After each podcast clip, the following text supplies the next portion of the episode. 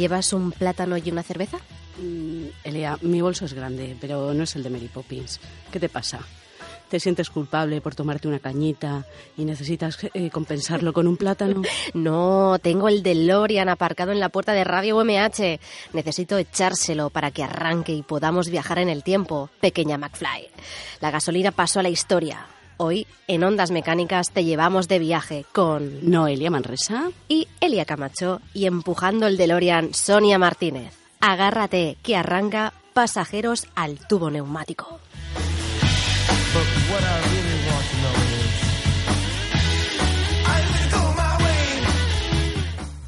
Estarás de resaca, ¿no? Digo, después de ir buscando un botellón en una plantación de bananas... No, que eran plátanos. Déjalo estar, que prefiero quedarme con la duda de si pensabas mojarlo cual galleta o lo pensabas hacer puré y aliñarlo. Pero bueno, ni contestes, ¿eh? No, no, no, no. no. Como excepción, voy a poner yo la cordura en este programa. Hoy vamos a hacer un viaje en el tiempo para hablaros de los medios de transporte del presente, el pasado y el futuro. Y las curiosidades que los envuelven, cual piel de plátano. Pues sí, quédate con nosotras. Tu mejor opción en todos los futuros posibles es escuchar Pasajeros al tubo neumático.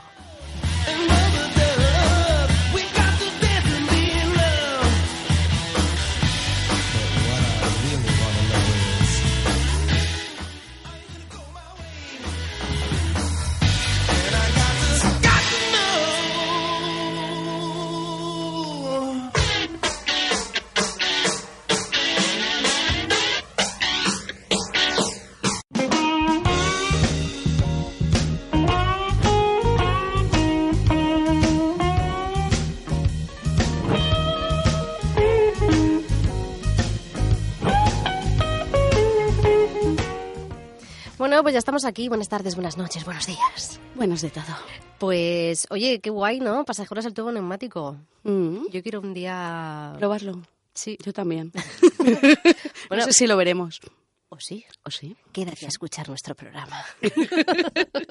bueno, pues yo voy a empezar por inventos, porque creo que hacía tiempo que no hablábamos de, ¿no? Sí, sí. Inventores. Bueno, voy a hablar de inventoras. En concreto, seguro que te... Bueno, a lo mejor por el nombre no, pero si te digo máquina de bolsas de papel... Sí.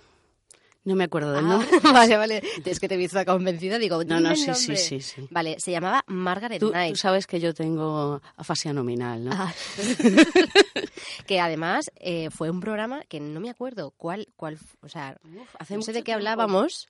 Mucho, mucho tiempo. Puede ser del de los alimentos. Bueno, no lo sé, puede ser, puede ser, todo puede ser. Y Elisa nos contó en su día que la Margaret Knight, esta mujer, que era una pedazo de crack, hizo como unos 90 inventos. O sea, no te lo pierdas, agárrate. Y patentó también, o sea, de todos esos inventos patentó un montón. Pues bueno, simplemente que aparte de hacer bolsas de, de papel, que no voy a hablar de eso, pues, mm, pues que hizo un mogollón de cosas más. Como ya, son, como que ya son estoy muy diciendo. ecológicas. Ahora mismo ya están en auge. Bueno, son alternativas. ¿Son más ecológicas? Sí. Bueno, al, al, al lío. Contaros que Margaret, de entre el 1911 y el 1915, obtuvo tres patentes para motores de combustión interna, que es lo que nos ocupa el tema de hoy. Donde mejoraba los mecanismos de las válvulas, la junta del cilindro y la expulsión de los gases. Fíjate, le daba todo a las bolsas de papel Sí, y a los sí. motores, ¿eh? Sí, No sé, es que te Mujer alucinas, más ¿eh? completa. Y además es que lees todos los inventos y te quedas, vas a ir a vida, es fascinante, la verdad. Total, que eh, el resultado de cuatro cilindros, o sea, el resultado de todo no eran cuatro cilindros más sencillos, menos ruidosos, con menor recalentamiento y de fácil lubricación, buena carburación y mayor potencia, velocidad y vida útil. O sea, fíjate todas las, todas las ventajas que, que puso en su nuevo motor. Y en 1912 formó la empresa Knight, Knight de su apellido, Davison Motor Company, con la idea de aplicarla sobre todo a motores de coches de lujo. O sea, tenía visión. Aquí no iba por un panda. No, no. Iba ahí a, Apuntando alto. a los poderíos ahí de la época. Y además también inventó un sistema de ruedas de alta resistencia. Así. O sea, además de, de ponerse en el motor, ahí de, de mejorarlo. Sí, sí, con las ruedas también. Lo que pasa es que aquí no me hay detallaba tanto no sé. las mejoras. Pero bueno, que me parecía pues importante rescatar este hito histórico, esta mujer, Margaret Knight, por favor, apúntense su nombre porque es, mm, como ya he dicho, fascinante. Y luego hay otra mujer que se llamaba Florence Lawrence y fue actriz e inventora canadiense. Ella inventó, ojo al dato, el primer indicador de cambio de dirección para coches. O sea, intermitente. Oh, yes. Y se trataba de un dispositivo conectado al guardabarros trasero del coche, ¿de acuerdo? Cuando el conductor pulsaba un botón, un brazo subía y bajaba una señal indicando la dirección de giro del coche. Me lo estoy imaginando. Sí, yo también. o sea, eso que yo creo que está en las películas. Como, las banderitas. Plup, plup, plup, plup. Exacto, exacto. Ahí cuando pasa el tren, ¿no? Izquierda, derecha. Sí, sí. Y también desarrolló una señal de freno en la que un brazo con una señal en la que ponía stop se desplegaba cuando el conductor pisaba el pedal de freno. Esto es muy carta. Pero a diferencia de Margaret, o sea, de la otra inventora, pues Florence, pues, pues no patentó sus inventos y, y pues, pues, pues mira, pues olvidaron, se quedaron ahí. Fíjate que yo alguna vez he pensado, cuando aparcas el coche en un centro comercial, Mm. que luego no lo encuentras, que no sabes dónde estás, te hartas. ¿Por qué no le puedo dar al mando y que salga un brazo hacia arriba y diga, aquí, estoy aquí? Escúchame, pues si mi coche es del año pasado. Y, sa- y saca un brazo. No, pero tienes tu aplicación ¿Ah, sí? y te dice, ¿dónde lo he aparcado? Y te dice, mm, me he dejado el coche... Frío, frío. Me he dejado el coche abierto, porque lo típico de... Claro. Eso me falta a mí, que vuelvo 20 veces al coche. Claro. Pues está súper bien, porque te bajas la aplicación de... El otro día bajé con el tinte puesto, ¿eh? Oye, ¿has averiguado si tu coche, aparte de no pitarle el, el, ¿cómo se el depósito Sí. de la gasolina, a ver si tiene una aplicación te- que te la vas a poder bajar, No, no descargar? tiene, no tiene aplicación, ¿No? es tan modernito. Bueno, no es moco de pavo, ¿eh? Ya, que ya, ni ya. que yo tuviese aquí un Ferrari. No, pero, pero el- todas estas tecnologías, este modelo está justo. Ah. Y yo ahí justo cuando ya cambiaban y demás. Entonces por eso no lo tengo. Pues, pues mira, fíjate tú que a mí con lo de la cámara de visión trasera, Sí. hay veces que sí y hay veces que no. Ay, pues a mí me encanta. O sea, yo para aparcar en el parking, o sea, esto es anécdota, ayer me tuvo que ayudar un vecino. Te lo juro, o sea, estaba ahí como una pichona, venga, para adelante, para atrás. Y yo decía, a ver, por favor, que no me, que no me vea nadie, ¿sabes? Y justo un vecino bajó, salió, me decía, no, no, tú aparca. Y digo, no, no, no, es que voy a tardar un poquito. Pero es que lo peor de eso es que a los 10 minutos ya había bajado otra vez el hombre. Y al final te lo acabo aparcando. No, no, no, no. Y, se- y claro, yo seguía ahí con el coche. tu, tu, tu. Y claro, el buen hombre pues vino y me dijo, te ayudo. Y yo, "Ay, sí, por favor. Y nada, pues es que... Te dio fue- las O indicaciones. sea, que por eso digo que la cámara trasera a mí ahí no, no, me para mí es nada. maravillosa. Bueno, pues después de toda esta anécdota chorra que me pasó ayer, os quería hablar, como ya estamos hablando de tele... Ay, de- de- ya, ya, ya me he delatado. Quería hablar de transporte, pero voy a hablar de teletransporte. Ah, teletransporte. Claro. ¿Ciencia ficción? Pues casi. Es que el gobierno ruso están un poco flipados. O sea, yo con todos mis respetos al gobierno ruso, pero están un poco flipados. Quiere desarrollar en 20 años, En 20 solo. sí, la teletransportación. A ver, hablamos en humanos. Quiere desarrollar en 20 años la Pero teletransportación yo no sé si de está... humanos. Bueno, Bien. yo, quiero os ir a Aruba. cuento. Claro, es que para ello sería esencial sacar, sacar partido a la física cuántica porque se rige, eh, porque rige toda la materia a una escala atómica. ¿vale? Pero esto tiene mucha historia, mucho, mucha chicha. Y bueno, de hecho, a ver, sí que se han hecho hitos históricos de teletransportación, pero con datos. Datos, sí. Personas, No. no. Me estoy imaginando que te acaban teletransportando y tu brazo acaba encima de tu cabeza. o tienes una pierna. Eso sería el mal. El mal menor. Exacto. Bueno, saber y conocer que en 2010 se le transportó información a una distancia de 15 kilómetros. En 2014, otros científicos teletransportaron el estado cuántico de una partícula de luz 25 kilómetros. Y luego en 2015 otro equipo logró transferir el estado cuántico de un fotón a otro a 96 kilómetros de distancia. Sí, eso está muy bien, pero de ahí a transportar un, Sí. humano. Claro, porque, a ver, ¿qué requiere, no? ¿Qué implica para una persona? Pues requiere que el objeto original sea destruido, o sea, básicamente, ¿de acuerdo? Para poder, o sea, ¿por qué, no? Pues es para poder leer los datos encerrados en las partículas subatómicas de un átomo y después reconstruirlas. O sea, tienes O sea, que como... te van a hacer nuevo. Claro, entonces, a nivel humano, Oye, pues es un dos por uno. Porque mira, tele- te, te- teletransportan a Aruba. Y ya de paso, que me pongan los ojos verdes.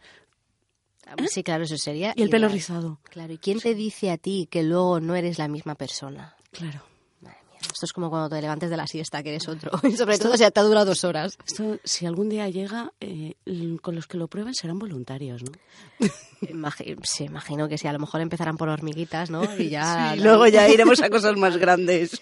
Y bueno, pero eso se llama decodificar el objeto. Y claro, decodificarnos a nosotros, pues es un tanto complicado.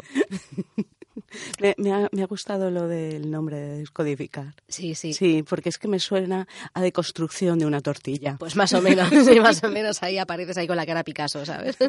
Bueno, entonces la cantidad, lo que decíamos, ¿no? Que la cantidad de datos dentro de los átomos de una persona es tan grande que aparte que pues necesitaríamos como una supercomputadora que no existe, ¿sabes? Y, descomponernos a nosotros, vamos, es Sí. brr, Bueno, imposible. oye, que llega más lejos el que apunta al cielo que el que apunta a un árbol. Lo que más eh, que puede pasar en 20 años eh, será teleportar datos creando sistemas de computadoras hiperrápidas. ¿Vale? Porque los datos hemos dicho que sí, de hecho ya pues lo estamos viendo, ¿no? Pero lo otro es que no. Por tanto, esa gente, esos trekkies, esos aficionados a Star Trek, a esas cabinas de teletransporte, La gente no me está viendo, pero yo estoy haciendo el saludo treki. sí, yo también lo hago, pero no me sale. Yo soy como una, una pinza de Sí, langosta. yo sí, me sale muy bien. Pues eso, que la máquina de Star Trek era más bien una máquina mortal, ¿vale? O sea, que no os lo creáis porque era mentira todo. Y luego voy a hablar de otra cosa. Sí, enlazando una cosa con la otra. Es, ¿tú sabes lo que es la marquesa? Mm, Aparte de No. la susodicha del marqués. No. Pues se denominaba el de Dion Boiton, que yo espero que se pronuncie así, a vapor. ¿Esto qué era? ¿Te suena? ¿Un tren? Mm, Era, bueno, alias la marquesa, ¿de acuerdo? Al de Dion Boiton este tenía el, el nombre de la marquesa y fue construido en Francia a finales del siglo XIX. Es considerado el vehículo más viejo del mundo. Se vendió en 2011, o sea, se subastó por más de 4 millones y medio de dólares. Mm. Y funciona. O sea, el motor de este hito de, de la automoción necesita, eso sí, carbón, madera Sí. y pedazos de papel para poder generar vapor suficiente para conducir. Eh, pero claro, este procedimiento de combustión requiere como ¿Es unos un 30, coche? sí, unos 30 minutitos. Ah, de calentamiento. O sea, tú te claro. puedes hacer una barbacoa con todo lo que le Ah, vas pues mira, añadiendo. otro dos por uno. Estamos que lo regalamos. Sí, Vamos sí. a aparecer él al campo. Sí, sí, sí, sí. Así que nada, pues eso, tú coge tu carbón, tu madera, tus trozos de papel claro, para que eso prenda. Y llévate carne. te llevas ahí unas salchichicas, ¿vale? O unos espárragos si no te gusta la carne. Y nada, pues eso, te vas haciendo tu barbacoa y cuando ya lleves media horita, ale, ya puedes arrear. Como para que se te cale aparcando. Y este no tiene cámara de conducción trasera. Ah, no. Bueno, conducción trasera no se llama así, me lo estoy inventando. Sí. De visión, de, De visión, visión. trasera. Pero tiene? no, pero alcanzaba los 50 kilómetros por hora. Que oye, que para ser de finales del siglo XIX no está mal. Bueno, Elia, yo por un módico precio mucho más barato que la marquesa te dejo el vespino. Y, y bueno, pues podríamos estar hablando de un montón de inventos, de, de transportes y tal, pero claro, pues tenemos que continuar con este maravilloso programa.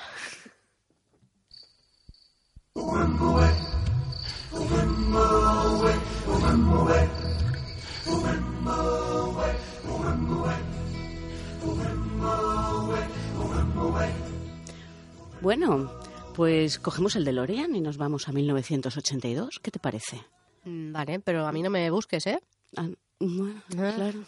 Baby, baby. ya se me había olvidado que eres una baby. Ay, Bueno, por ahí. soy una teenager. Estarías a lo mejor en el Soy millennial, soy millennial. Sí. Pobrecita. bueno, en 1982 fue cuando entró en vigor la normativa R44-04. ¿Y esto qué es? Pues la utilizada como norma de homogola- homolo- uy, ¿cómo estoy hoy, no? ¿Homologación? Homologación de sillitas de coche. Porque como hemos ido a hablar de transportes, pues la sección de niños, muy importante, las sillas de coche. ¿Vale? Hay que licuar. Y bueno, eh, la R44-04 eh, clasificaba los sistemas de retención infantil, que las siglas son SRI, ¿vale? Por grupos. Grupo 0 y grupo 0 plus, recién nacido hasta 13 kilos. Grupo 1 de 9 a 18 kilos. Grupo 2 y 3 de 15 a 36 kilos. Y bueno, más de 1,35 y peso indiferente, pues cinturón o silla homologada si el cinturón eh, le roza en el cuello. ¿Vale? Esta norma sufrió varios cambios, pero quedó obsoleta y en julio de 2013 se aprobó una nueva normativa europea, la E ECER 129, conocida como la ISAIZ. No sé si te sonará el nombre. No me suena para nada. Vale. Pues han convivido durante unos cinco años, ¿vale? Eh, las dos normativas. Y esto es- ha sido un periodo de transición para que los fabricantes se adapten a las nuevas normas de homologación de las sillitas. ¿Vale? Y ya desde 2018 ya no se pueden fabricar sillas que no cumplan esta normativa ISAID. ¿Vale? Eh, bueno, en cualquier caso, hablamos de homologación, no de uso. ¿Vale? Si tú te compraste una sillita eh, con la antigua normativa, puedes seguir utilizándola. Ahora, ¿recomendable cambiarla? Pues sí. ¿Obligatorio? De momento, no. Pero las diferencias son. Bueno, no sé Ahora si- te voy a Ah, contar vale, las vale. diferencias. Mira, como te he dicho antes, que se clasificaba la normativa antigua por grupos, ¿no? El cero, el tal y cual, que iba en función de los kilos. ¿Qué ocurre? Pues mira, por ejemplo, eh, mi niña mm, de kilos tenía poca chicha, pero luego larga era, era un rato. Y al final la silla se le quedaba pequeña por tamaño Claro. aunque los kilos todavía le faltaban kilos que coger para cubrirlo. Pues esto es uno de los cambios que se ha hecho con el tema de ISAI, Ah, que va en la altura ya. y no en el peso. ¿vale? Es más la altura. Eh, tien- bueno, aunque pueden también nombrarte los pesos y demás, pero te tienen que marcar el intervalo de altura para el que se adapta esa silla. Entonces te resulta más fácil porque sigue cumpliendo, pero la veo que se sale de la silla. Claro, sí, sí, sí, sí. Claro, sí, sí. aunque el culo Pero es la que lleva ahora, ¿no? Bueno, esta ya es la tercera. Ah, ostras. Sí, Vale. sí, ya te llegará. Sí, ya sí, sí, llegará. Tiempo al tiempo. Bueno, pues guárdalas. cómprate las Isaiz. sí, sí, sí. Bueno, más cosas. Eh, aparte de esta normativa ISAIZ, aparte de los asientos, también es que había sillas que no se adaptaban a todos los coches, que el asiento, porque a lo mejor eran más anchas o más estrechas, y demás, dependiendo del asiento del coche, pues servían o no servían. Entonces era un poco caótico. Pues esto también se ha intentado regular, ¿vale? Para que las eh, tengan unas medidas mínimas de anchura de asientos todos los coches. Claro. ¿Vale? Entonces ya los coches nuevos también se van adaptando a este e-size. ¿Vale? De hecho, ahora todos los... Bueno, no lo sé, ¿eh? Pero en tu coche... ¿Tu coche cuántos años tiene? Mi coche tiene cuatro. Cuatro años. El mío tiene... Bueno, es del año pasado. Y en el tuyo...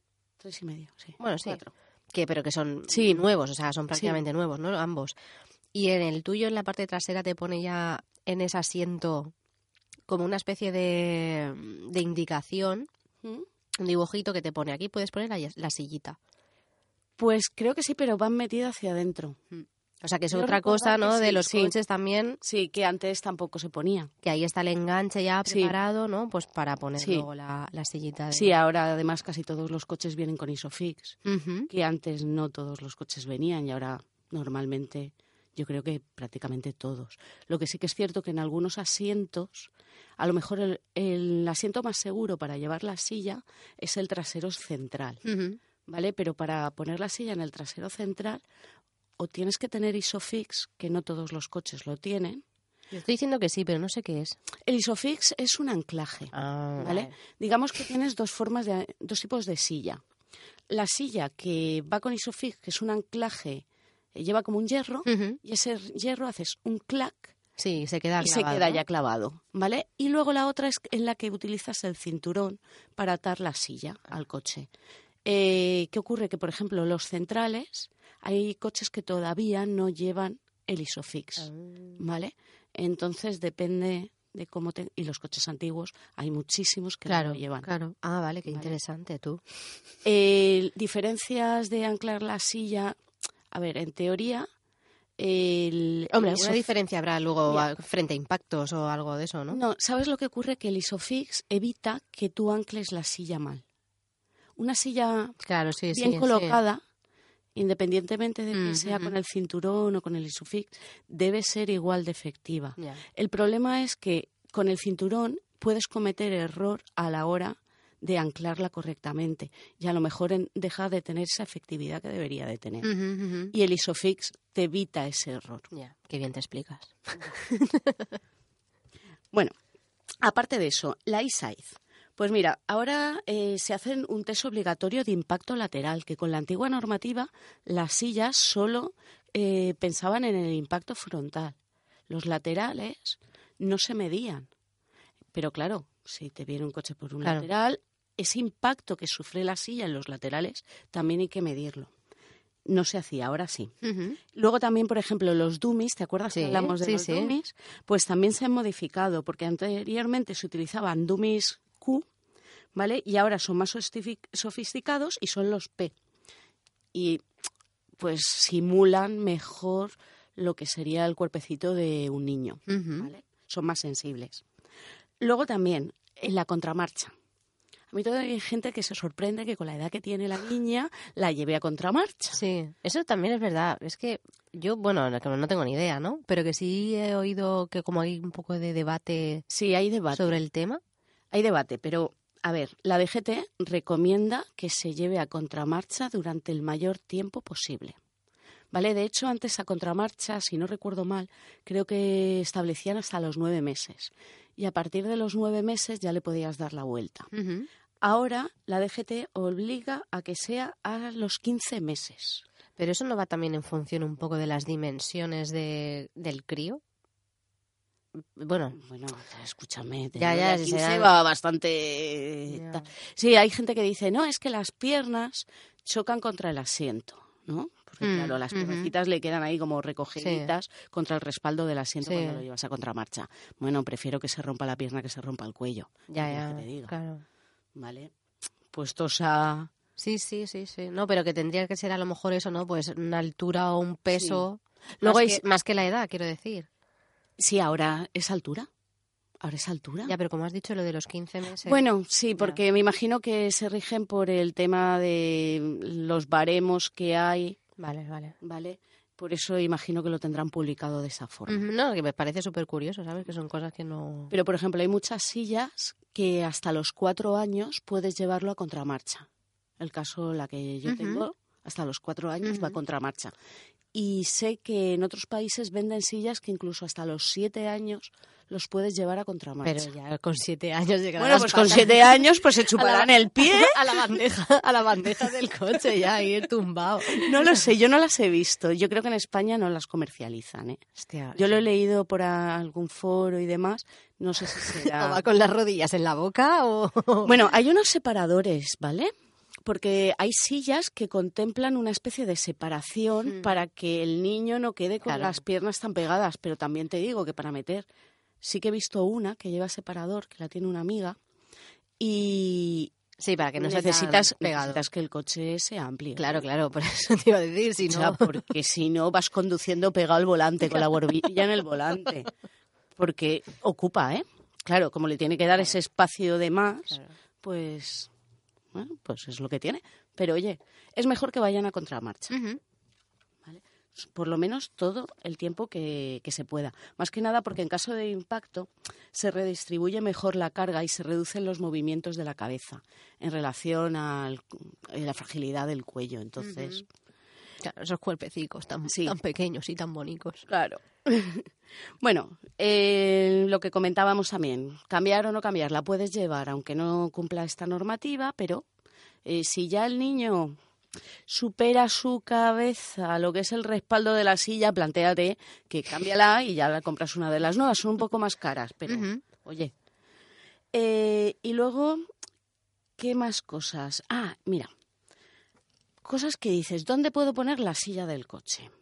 Porque te dicen que la silla del coche siempre debe ir en los asientos Sí, traseros. lo que hemos dicho antes, ¿no? ¿Vale? Ah, bueno, vale, vale. Te Porque antes refieres se podía llevar en los delanteros. a contramarcha, pero, o sea, como de Bueno, a copiloto. contra- antes se podía llevar de cualquier forma, Ya. ¿vale? Es que yo creo que he visto, ¿eh? Ahí, o sea, a Sí, contramarcha. yo me imagino que, bueno, tú a lo mejor como eres milenial, pero vamos, yo mi culito de bebé no piso una sillita de, de coche, me parece Ya, a mí. ¿eh? bueno, yo, Yo creo que no había. vamos, el no lo bebé se le llevaba en brazos. No lo recuerdo, pero. ni no. alzadores ni Sí, nada. No tengo ni idea. Yo, yo creo que no. Voy a enviarle un WhatsApp a mi madre.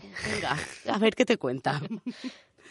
bueno, pues eh, tú puedes llevar a los niños en el asiento delantero como excepción siempre que el vehículo no disponga de asientos traseros. Que los asientos traseros estén ya ocupados por menores con sus correspondientes sillitas o que no sea posible la instalación en los asientos traseros de todos los sistemas de retención infantil necesarios. Solo en esos casos. Muy bien, apuntado. Así que si tienes familia numerosa, podrás llevar al niño delante. Vale, sí. ¿Vale? Por si... Si no he empezado y voy a ser ahora familia numerosa. Oye, quién sabe, lo mismo. te da por ponerte Y me hago ya ahí... y te haces cinco de tacada, yo qué sé. Bueno, una cosa interesante. En la página de la DGT eh, puedes entrar antes de comprar una silla y eh, hay unos Para asesorarte o sí, algo. para que- asesorarte. Está muy bien porque es una página donde te analizan un montón de sillas. Y entonces te dicen, esta es buena, esta es mala, esta es extremadamente mala. Y muy buenas las puedes contar con los dedos de una mano, básicamente. Otra de las cosas que hay que mirar es la fecha de la, de la silla. Porque a lo mejor te puede poner que es muy buena, pero la silla es de 2015, con lo cual a lo mejor no entra dentro del e-site, Ah, pero vale. están valoradas dentro. ¿Vale? Te ayuda mucho a, a comprobar qué tipo de sillas son las mejores. Así que me parece interesante. Otra cosa que te cuento, que me llamó mucho la atención. Family School. Y no es Family School. Ajá. Family es cool. Ah, vale. ¿Vale? Es cool. Es Eh, como cool. mola. ¿Eh? Vale. Bueno, pues esto es una página que se ha puesto en marcha. Está, eh, parece ser que ya en Madrid está funcionando. Eh, va dirigida a colegios y padres de alumnos. Espera, espera. Mi madre me está escribiendo. Sí, llevé sillita. Ah, ¿tú sí? Yo creo que yo no, pero claro, yo como soy de la prehistoria. Sí, pero ha sido escueta, ¿eh? Me ha puesto sí. No me Sí. ha detallado más.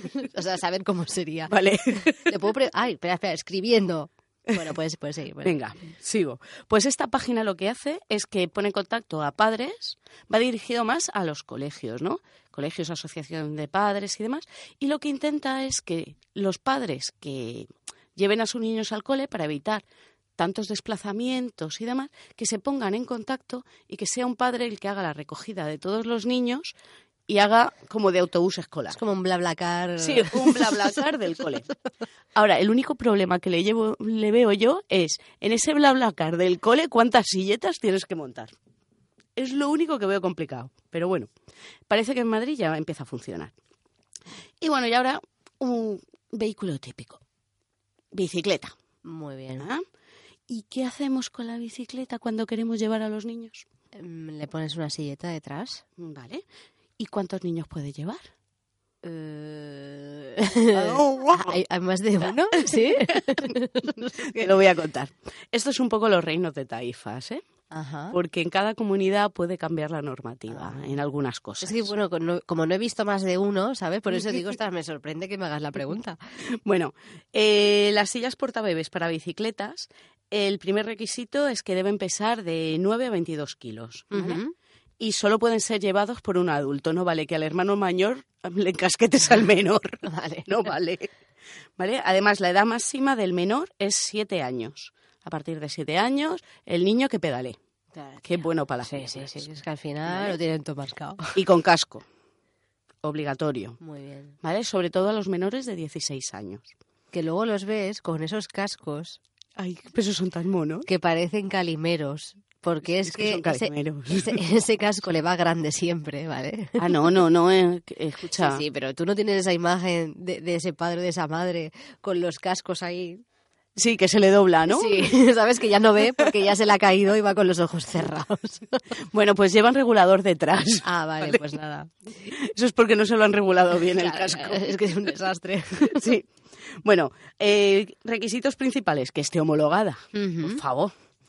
¿Y qué tiene que tener? Además, arnés de seguridad, tiene que tener reposabrazos para que el niño, aunque sean estrechitos, pero que pueda apoyar los brazos o pueda tenerlos dentro, y sujeción para los pies, sobre todo para que no se le ocurra meterte el pie por los radios de la bicicleta y te piñes. Ah. Llevan como, llevan como Sí, los pies sí, como atados sí, con una cintita, ¿vale? Como si fueran los de ciclista profesional ahí. Sí, una cosa así. bueno. Bueno, y esto está regulado por normativa europea. Eh, lo puedes llevar eh, el portabebés en la parte delantera o en la parte trasera Ah, de la ¿delante? Sí, delante hay unas Como unas sillas. cestas o algo así. No, no, son sillas igual, pero se enganchan al manillar. Ostras, no lo visualizo. Vale. Yo si no visualizo últimamente no... Tú imagínate al niño con cara de velocidad dándole Sí, sí. en la cara. ¿Vale? bueno, en caso de ser sillas delanteras, el límite fijado son 15 kilos. Claro, si no, ¿vale? Porque como tienes que maniobrar el, el manillar. Y, y bueno, la ventaja es eso, que le da el viento en la cara, que ve mejor. Pero la desventaja es que en caso de caerte, pues el niño está más expuesto, Ajá. ¿vale?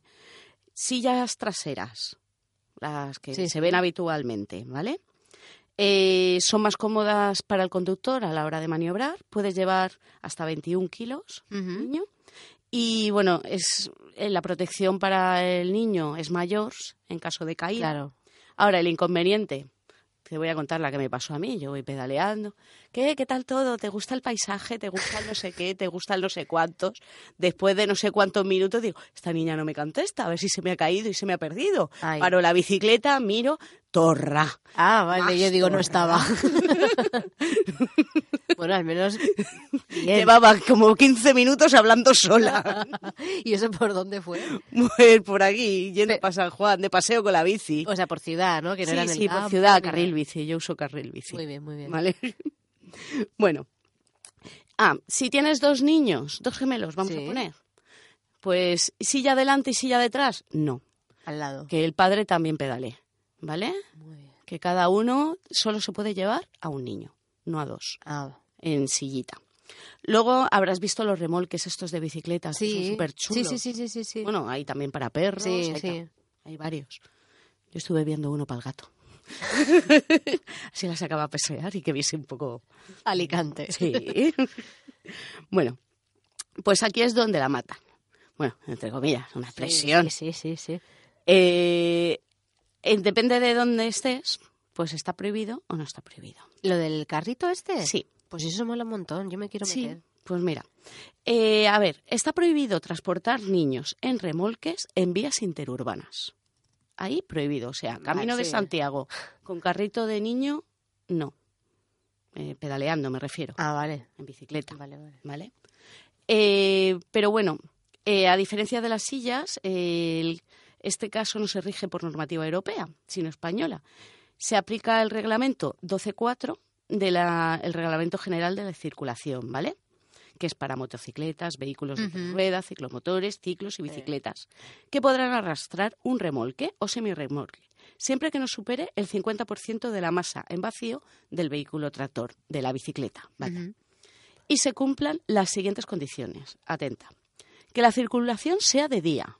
Así que de noche no puedes llevar a los niños en el remolque. ¿Vale?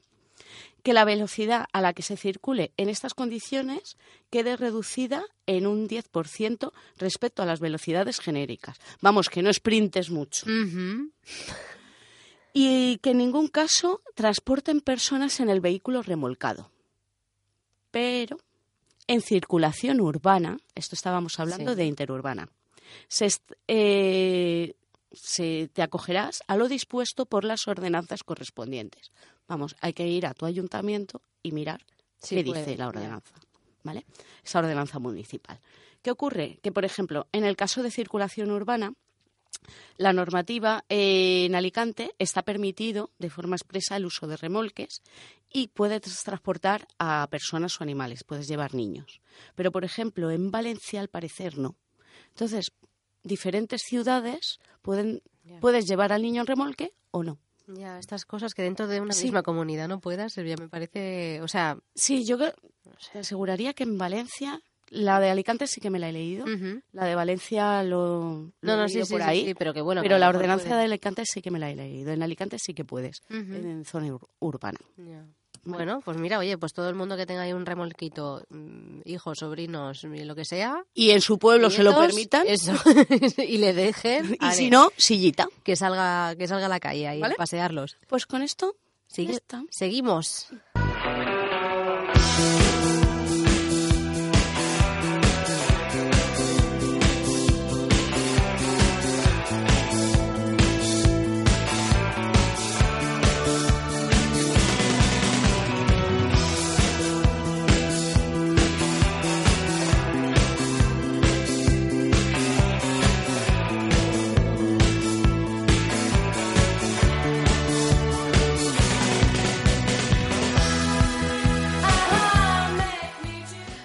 Bueno, pues vamos a recuperar, ay, sí lo tengo aquí, vamos a recuperar un poco nuestra superagenda, porque eh, la última vez creo que no, no rescatamos nada. Es que hay veces que ahí cuando depende de las fechas que son, Claro, ahí yo no hay. está la cosa complicadilla. Pero bueno, antes de nada, yo quería, bueno, promocionar de alguna manera las noches de la ciencia que está haciendo la Asociación de Divulgación Científica de Alicante. Que los sigáis en redes sociales porque es una gente maravillosa. Que vayáis a verlo. Sí, que está haciendo una labor magnífica a nivel científico, técnico, y están organizando junto con el Clan Cabaret pues unas charlas súper interesantes, más o menos cada 15 días, una vez al mes, dependiendo un poco de la organización, ¿no? Porque todo esto a veces es complicado. Pero si lo seguís en redes sociales, vamos, os enteraréis de todo lo que están haciendo. Y yo la última que, que pude ir fue la de Noemí Linares, o Linares, ay, ahora no sé si era en Valencia o no. Bueno, y, y muy, muy interesante sobre nanotecnología. Mm. Sí, sí, estaba petadísimo. Es que hay veces que dices, sábado noche, un local lleno hablando de ciencia, sí, es posible. Y yo lo que tengo ganas es que llegue ese día que podamos ir al Teatro Principal de Alicante Wow. a hacer un eventazo sobre ciencia. Lo dejo ahí. Sí, prosigamos. Sigamos. Bueno, pues también si seguís a la Federación Valenciana de Divulgación Científica, que también tienen ahí su, Twitter y su, su página web, también creo que la tienen, tienen también un montón de, de eventos, los cuales, pues bueno, os podéis acercar. Y yo he rescatado un par de ellos. Uno es, eh, bueno, este fue, perdón, este ya ha sido, hoy os vais a quedar con las ganas. Bueno, pues para que sepáis lo que, lo que hacen, lo que promueven, mejor dicho. Eh, teatro científico que eh, se llama Gato con Batas, que es para ¿Batas? tanto para público infantil como, oye, pues adulto, ¿no? Y fue en Gandía y yo vi las fotos y todo y súper chulo. Luego también el 22 de febrero, apuntad que ya están las charlas, las entradas para las charlas TED en Valencia. Mm, tenemos que hablar, ¿eh? ¿De qué? ¿De ir? Claro. De TED, Valencia. Tenemos bueno, que hablar. Vamos a ver. pues hay que ir ahorrando 25 laureles, ¿eh? Bueno, escucha. 25 laureles. Que no me estás diciendo que la entrada me cuesta 300 euros. No, no, no, es como un, como un teatro también, una entrada de teatro te puede... 25 está bien. Está bien, está bien. Y seguro que las... Mira, pues no he visto la programación, me quedé con la entrada. Pues luego, cuando terminemos el programa, lo vemos. Así que si la gente de eso pues le interesa, oye, pues que sepa, apuntad, 22 de febrero. Y en junio, las fechas, los días exactos no, no los recuerdo, pero en junio, para aquellos que les guste tanto la ciencia como el arte, hay unos cursos sobre ilustración científica. Y tiene que ser súper bonito. Así que, bueno, yo con estas tres... Sí, dime. Venga, te interrumpo. Sí, sí, ¿Tú interrumpo. sabes que guardo todavía del cole? ¿Qué? Tenía un profesor de ciencias naturales, don Aurelio. Aure- no, Aurelio no. Don Ernesto. Don. Don- sí. Claro, es que los mayores, Claro, es lo que tenemos. Los profesores eran don. Don Ernesto. los millennials ya los tuteábamos. y os subís a la chepa. Madre mía, cómo ha degenerado el tema. Luego ya vino Michelle Pfeiffer ahí con... ¿Cómo era? Mentes... crim- No. Ah, eh, mentes criminales? criminales, sí, creo que sí. Bueno, pues nos hacía, nos daba naturales en el cole y para aprender, por ejemplo, el sistema digestivo, el respiratorio y demás, te hacía hacer un dibujo y entonces, pero un dibujo bien hecho, no sí, valía sí, sí, ahí cutrón dibujo. Ya, ya. No, no, no, copiarlo ahí todo bien, todo tal, ponerle los nombrecitos, tal. Pues es que es una manera de asimilar tal vez conceptos, ¿no? En la educación Pues eso- también. Eso todavía lo guardo. Muy bien. Porque es que además los pintaba con las Goya. No sé si te acuerdas tú. Eh. ¿No? Que guardo las Goya también. Pero esos son Son unas... lápices. No, son como unas... Es que no son ceras, son como si fuesen unas tizas, pero para escribir sobre papel. Y entonces difuminas el color con algodón. Mm, Ay, yo creo que sí. Creo que sí que me suena eso. Sí, sí, sí, sí. sí. Pues yo los sigo teniendo guardados desde el cole. Bueno, yo el otro día haciendo mudanza. Y por ponernos un cuadrito, ahora que lo digo. Oye, pues sí, pues eso queda Quedaría muy bonito. chulo. Sí. ¿Mm? Yo el otro día haciendo mudanza mm, mm, rescaté del baúl de los recuerdos las caricaturas que hacía mi compañero, que no eran, o sea, no eran de mí, eran de la, de la Sí. gente de la clase, ¿no? Y le, una- los profesores, ¿no? Sí, sí, sí. Y le hice una foto y digo, mira, Sergi, mira lo que ha aparecido por aquí. Y nada, estaba flipando. Y dice, ¿pero cómo tienes eso? Digo, no lo sé. Digo, María, tanta, tanta, no sé, Gracias. emoción y gracia conservarlo, que ahí estaba. Y nada, así con otra anécdota más vamos a pasar al siguiente.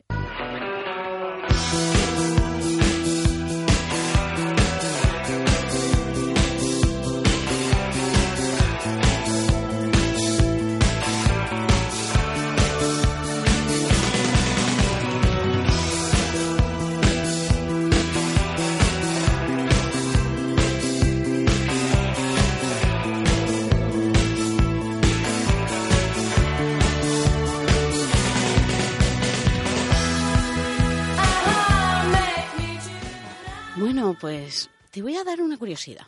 Ay, Los pensaba que me ibas a decir una alegría. Bueno, pues te invito a una caña. Lo necesito, ¿eh? Llevo una semana ¿Sí? Bueno, luego me la cuenta. de locos, tío, de locos. Pobrecita. Esto de trabajar. es lo que tiene. Pues qué, qué malo y qué bueno es, Sí, ¿no? sí, no, la verdad es que sí. Bueno, los mapas de metro. ¿Te has Ah. fijado que en casi todas las ciudades los mapas de metro son similares, no? Ajá. Me refiero al tipo de dibujo. Sí. ¿Mm? Ay, ay, ay, que yo tengo también cosas. Ay, ay, ay, a ver, a ver. Bueno, mira. El peculiar anclaje está de las líneas suburbanas con el mm, circulito, Sí, sí. el palito, Sí. siempre líneas rectas, ¿vale? Pues esto es universal. L- Lo Yo- sabía. yo dudo que ya quede algún metro por ahí que no lo utilice, ¿vale? Pero hasta que se llegó ahí, pues te lo voy a contar un poquito. Cuéntame. ¿Vale? Cuéntanos. Mira, hasta 1931 los mapas de metro eran geográficos. Es decir, si... Al tuntún. Pues no, el mapa geográfico de dónde Sí. está el sitio, la parada y demás, y encima pues le hacían las rayas de... Sí, pero pues, digo al aquí tuntún, para, aquí claro. tal, y claro, Pensando que- visualmente, Pensando que eso era la mejor distribución. claro, la real, ¿no? Pero visualmente eh, es muy complejo ver que aquí hace una curva, aquí hace un tal. Al final, ¿qué te importa a ti? ¿Cuántas paradas te quedan? ¿Dónde tienes que cambiar? ¿Dónde tiene? Eso es lo que te importa. Ya está. Pues Henry Beck cayó en esto. ¿Vale? Es que te estoy asi- asintiendo porque es que te voy luego a decir otra Una cosa. curiosidad, lo hice en su tiempo libre. Fíjate. Y yo, duermo, y yo durmiendo. Unos cuentan ovejas y otros. bueno, pues eh, como se dio cuenta de que al viajero no le importaba este tipo de detalles, ¿no? Sino saber lo que hemos dicho, las estaciones, los intercambios y tal. Y además, muchos años antes, se hab- hab- lo había observado Euler. ¿Te suena, Ana? Mm. Vaya. Pero por un famoso problema de no me acuerdo qué ciudad era, que tenía siete puentes y hacían un poco el juego de, ay, venga, a ver si sabéis si se pueden pasar los siete puentes cruzando el río sin tener que volver a cruzar un puente y tal. Y al final Euler lo que hizo fue simplificarlo en un esquema de puntos y líneas, Ajá. ese problema. Y basándose en eso, Henry Beck hizo este tipo de mapa, que es lo que se utiliza actualmente. ¿vale? Y bueno, se llama un mapa topológico. Sí. Y el primero fue para el metro de Londres, porque este señor pues Claro. era londinense. Le costó que se lo aceptasen, ¿eh? Sí. Le costó un poco. Pues también, si queréis, bueno, ¿vas a contar más cosas de este hombre? No. Vale, pues si queréis ampliar un poco la información o, o, sent- o sea, la gente siente curiosidad, hay una chica en, en Twitter que su perfil es Ana Casi Adulta. Ah, me lo Sí, sí. voy a apuntar. Y tiene además un canal de YouTube que su primer vídeo habla precisamente de la relación de las matemáticas con la- los mapas, mapas? con los mapas del metro. Mm, qué bueno. Así que por eso digo, es que estamos conectadas también, Sí, como, sí. como una estación de Atocha. no, no, pero que sí, que sí, que, que- Oye, que es muy Oye, interesante. pues ¿eh? hablando de la estación de Atocha y demás, Metro de Madrid. Toma ya, es que ni preparado. ¿Eh? Ahí, a huevo. Pim, pam. Bueno, no sé si el Metro de Madrid es el segundo o el tercero más grande de Europa. Sí, Depende de dónde sí. lo consultes. Exacto. Sí, sí, sí, sí, pero que vamos, que pero que tenemos un pedazo de metro, ya te lo digo. Además, te voy a decir que yo soy súper aficionada de irme a una ciudad que tiene con metro y montarme en metro y ver cómo es el metro. Ah, sí. Sí, te digo que lo- el de Madrid es bueno. Sí, bueno. Bueno, según también las zonas, Sí, bueno, pero en las líneas. Sí. Sí, sí, no, no, pero está bien, está bien, sí, en sí. general es mejor, bueno. Claro, te- Es, es bastante bueno. A ver, hay de los que los vagones son más modernuquis. sí. Las estaciones a lo mejor también son más modernas. El de, eh, el de Toronto está muy, muy bien. Pero, por ejemplo, a mí el de Nueva York fue una decepción. Parecía que había entrado en el Bronx. Ya, No sé si como las películas, total, ¿verdad? Ah, Igualito. qué miedo, ¿eh? Era dentro del vagón, ¿eh? Te hablo Mm, dentro del mm. vagón. Estaba todo pintarrajeado. No sé si tuve mala suerte o qué, pero vamos. Los metros de Japón, por ejemplo, en Tokio, eh, hay tanta publicidad que Que es te que pasas, que te pasas la parada. es que es impos- es que es como hasta del techo cuelgan carteles publicitarios que bajan. sí, sí, sí. ¿Vale? Entonces, cartel publicitario, cartel publicitario. No es que aprovechen las superficies planas, es que el hueco de aire también lo aprovechan. Eso sí, lo que me gustó mucho del metro de Tokio es que si te confundes de parada y has pagado un billete que no corresponde y demás, no es que te venga el revisor y te sancione, Sí. es que luego tienes el reajuste. Ah. Entonces, a la hora de salir, Sí, sí, que ya mismo en la salida. metes en el torno, metes el billete de metro y te dice, Pues tanto. te falta, Tefal. bueno, Sí. euro no, un yen, Sí, sí, sí, sí. o te Ah, pues falta tal. Está bastante bien eso. Eso me llama la atención. Pero bueno, volviendo al metro de Madrid. El primer metro que circuló por Madrid lo hizo en 1919, más o menos. Y fue la línea Sol Cuatro Caminos. Y durante la Guerra Civil, el Metro de, eh, de Madrid tuvo un papel importante porque eh, así que sirvió como refugio Exacto, sí. para los ataques, incluso también se utilizó para mover las tropas. Claro, ahí de, de estrategias, ¿no? Sí. Eh, y luego, mira, la estación construida a más profundidad es en Metro Madrid, ¿vale? Ah, vale, te iba a decir, Metro porque Madrid. ¿no es la de Rusia la más profunda del mundo o algo así? Puede ser. Yo me estoy refiriendo solo al Metro de Sí, Madrid. sí, sí, sí, sí. ¿vale? Bueno, la de Rusia, pues era, no sé si será Moscú o... Sí, pero creo que hay una en de Rusia que... Grandes. En Madrid es la de cuatro caminos y tiene a- hay que bajar aproximadamente la altura de un bloque de 20 pisos. ¿Vale? Así que el desnivel, las escaleritas, el tal y el cual luego para subir y para bajar. Que ves, yo lo que sí que le veo al metro de Madrid que cuando vas con un carrito de niño se te hace complicado en muchas paradas, porque hay muchas paradas que Que son no, ya, antiguas. ya, no tienen todas ascensor. No. No tienen todas ascensor y eso lo hace complicado.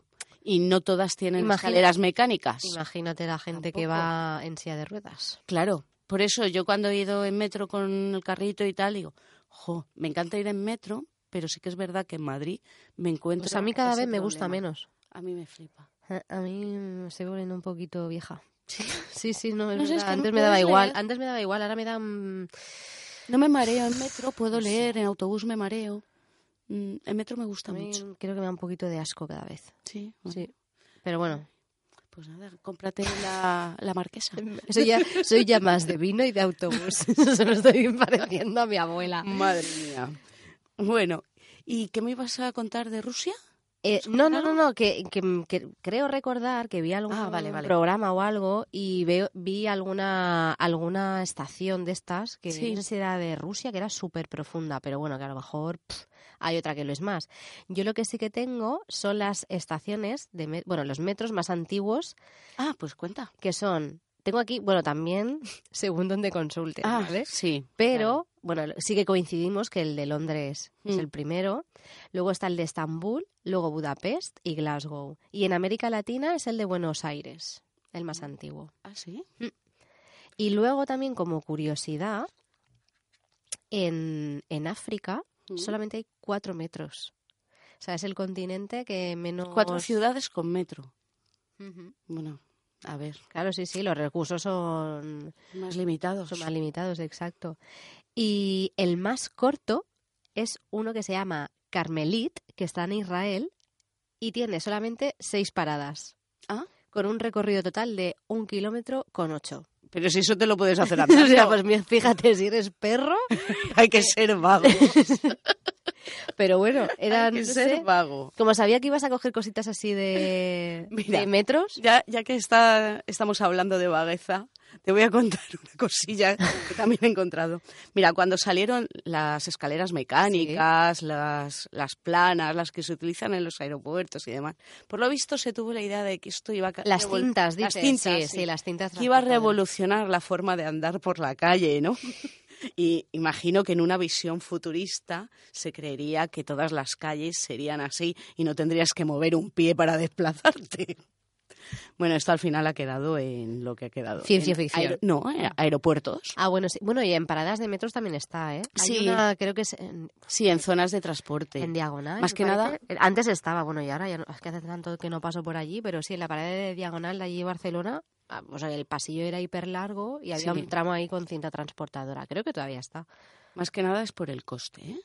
Mm, Porque claro, el mantenimiento, imagínate el mantenimiento de esto en calles, en tal, el perro que se caga. Lo que puede venir siendo, ¿eh? Pero bueno, eh, sí que es verdad que sí que lo he visto en calles las escalator, o sea, las de escalones. Sí. Bueno, y también travelator, que son las planas en inclinación. Ajá. Esas las he visto en el País Vasco, en la zona Las, de Bilbao. las Travelator son como las del La- centro comercial. Sí, la que puedes llevar el No carro. sabía yo que se llama Travelator. Y las otras escalator. Escalator. Pues la esta sí que en, en Bilbao, pero espérate, es que no es Bilbao, Bilbao. Es un poquito subes, yo lo considero Bilbao, pero en realidad no es Bilbao. Sí, Es una pedanía, un pueblecito sí. que hay pegado a Bilbao, está lleno. Ah. Eh, tiene bastantes en ciudad. Porque tiene muchos, Porque hay muchas cuestas. Sí, muchas cuestas, muchos desniveles y han invertido un Hmm. montón en ponerlas. Ujú. Te llamaba la atención que hacías el camino de dices, ahora voy en escalera mecánica. Sí, pues no está mal también para gente mayor y eso. O sea, que Sí, no, claro, por eso. Más que nada es por eso. La gente mayor. Venga, te cuento más cosas. ¿De metros? No. Ah, yo tenía un ¿Tienes? par de Venga, cosas, pues cuéntamelo. pero nada, tres curiosidades. De las líneas más extensas, Ah, con más kilómetros. ¿cuál es? Pues la primera era la de, es la de Seúl, con 940 Guau. kilómetros. La de Madrid está en 300 y algo, me parece. Pues esta es la primera. Luego viene Shanghái con unos 468 kilómetros y luego la de Pekín con 456. Y ahí Seúl está ahí, pero es, es, que la, es que la de Pekín. Pero, tío, la de Pekín 456 es más que un Alicante Madrid. Pues que Seúl la tienen petada, eso es, eso es una madriguera. Ay. Pues te cuento una cosilla más. Venga, va, el cuéntame. tren de levitación magnética. Hombre, hombre, eso me suena. ¿Eh? Pues esto que se pensaba en ciencia ficción y demás, del tener coches sin Sí, ruedas sí. o trenes sin ruedas que por magnetismo leviten. Tal, sale, por ejemplo, en Star Trek, en Star Wars, cosas así similares. Pues es una realidad, Sí. ¿vale? ¿El tren bala? Sí, es una realidad. El ma- maglev. Maglev. Ma- sí, el, el sistema se llama maglev, Ajá. ¿vale? Y bueno, eh, un prototipo japonés superó los 600 kilómetros hora. 600 kilómetros hora, ¿vale? Y, pero bueno, es habitual que estos trenes pueden, puedan coger los 300. Claro, claro. Y se, y se lleva experimentando y probando muchos sistemas de este tipo desde principios de siglo, que te parece una cosa muy, muy de ahora, muy de tal, pero no. Y mira, las primeras patentes se registraron en Estados Unidos, pero no se empezó a hacer realidad hasta finales de la década de los 70. Y mira, eh, en Alemania se montó uno ¿Un prototipo o algo? no, se montó un tren, lo que pasa que se acabó desmantelando. Es que esto te lo- ya te lo estoy diciendo muy, muy... de, de haberlo sí, leído y demás. sí. Se acabó desmantelando, pero por ya vejez del tren y demás, y por lo visto les salía más caro el, Sí, sí, sí. el El tenerlo ahí. y tal, y al final lo sustituyeron, ¿vale? Y pero actualmente hay tres líneas eh, de maglev en el mundo. La de Shanghái con el aeropuerto de Pugon, la línea Línimo de en Aichi, Japón, y la del aeropuerto surcoreano Ikechon. Ajá. Creo que son so- es solo estas tres, ¿vale? Y todas se inauguraron entre 2001 y 2014. Hay que hablar de Corea algún día, ¿eh? Pues sí, la verdad es que sí. Y bueno, ah, eh, en el aeropuerto de Birmingham Ujú. lo tuvieron, pero lo clausuraron en el 95. Es este el que te decía, Ah. ¿vale? No, no Alemania. Ajá. Se me ha ido. ¿El de Glasgow, poco- has dicho? Birmingham. Birmingham. Sí. Y nada, y el Hyperloop Ah. es lo que ahora. Hyperloop, Hyperloop. Hyperloop. Hay que, hay que Hyperloop. hablar con propiedad. Massachusetts. Oye, pues es verdad, los del Hyperloop ya les he perdido un poco la pista, pero sí que es verdad que, que su manera, ¿no? Para que la gente lo entienda un poco, enlazando con el título que, que le hemos puesto al programa, es como si fuese eso, como un tubo de vacío Sí. que va a un vagón, ¿verdad? Y están ahí. Lo que no sé es al final qué, qué velocidad alcanzaron... No me acuerdo ahora de memoria, pero claro, también es verdad con Bueno, el reto, el reto para que lo sepa la gente, ¿no? Era que se recorrieran en, era mil kilómetros por hora, alcanzar los mil kilómetros por hora. Creo que No sí. acuerdo creo que sí, creo que sí. Pero todavía, bueno, es como súper complicado. Sí, los maglev estos, eh, si es en tubo de vacío, eh, alcanzan más porque luego tienen el rozamiento del aire, claro, Claro. la resistencia y tal. Bueno, pues sin más resistencia, vamos a poner fin a este súper programa. Pues nos vamos a tener que marchar. El DeLorean está que echa humo. Creo que el cóctel de banana beer no le ha sentado nada bien. Mientras síguenos en Facebook o Twitter como Ondas Mecánicas. Sí, creo que nos volvemos en tram. Noelia. Encantadas de acompañarte. Te esperamos en el próximo programa. Bye bye. Bye bye.